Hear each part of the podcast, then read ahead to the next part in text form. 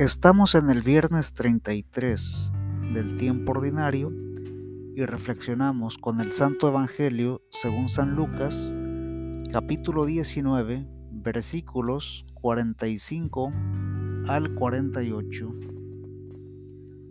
Después de esto, Jesús entró en el templo y comenzó a echar de allí a los que estaban vendiendo y les dijo, en las escrituras se dice, mi casa será casa de oración, pero ustedes han hecho de ella una cueva de ladrones. Todos los días Jesús enseñaba en el templo y los jefes de los sacerdotes, los maestros de la ley y también los jefes del pueblo andaban buscando cómo matarlo,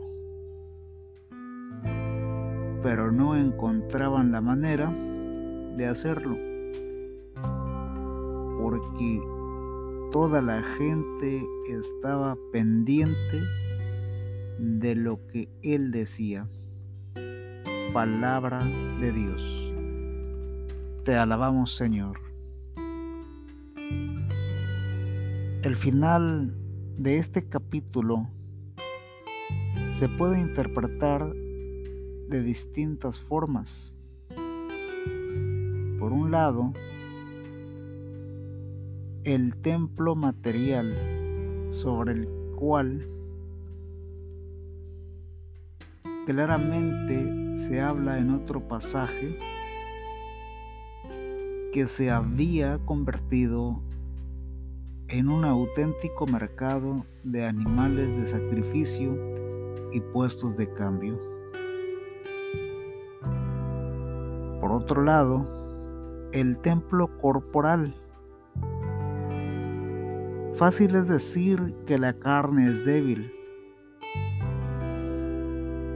¿Qué tanto me esfuerzo para no caer en la tentación?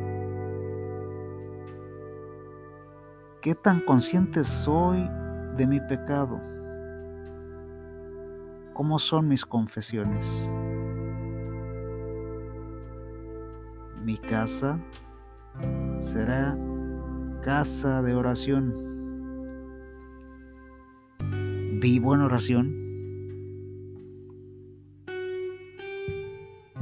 Primero necesito tener cuidado de que mi oración no se convierta en parte de una rutina, sino en un sano hábito diario con hora cierta. Ahí, en la oración, en la comunicación con Dios, puedo reconocer mi pecado y arrepentirme del mismo. Cuando tengo plena conciencia de mi pecado, entonces se da el propósito de enmienda y la preparación de una confesión sincera y más completa. El hombre es templo del Espíritu Santo.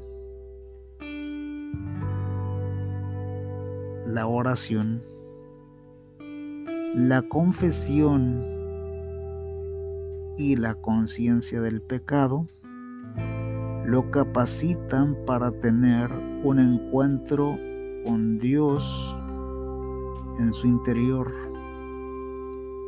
y alcanzar la libertad.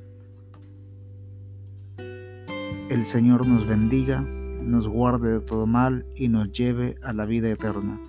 Amén.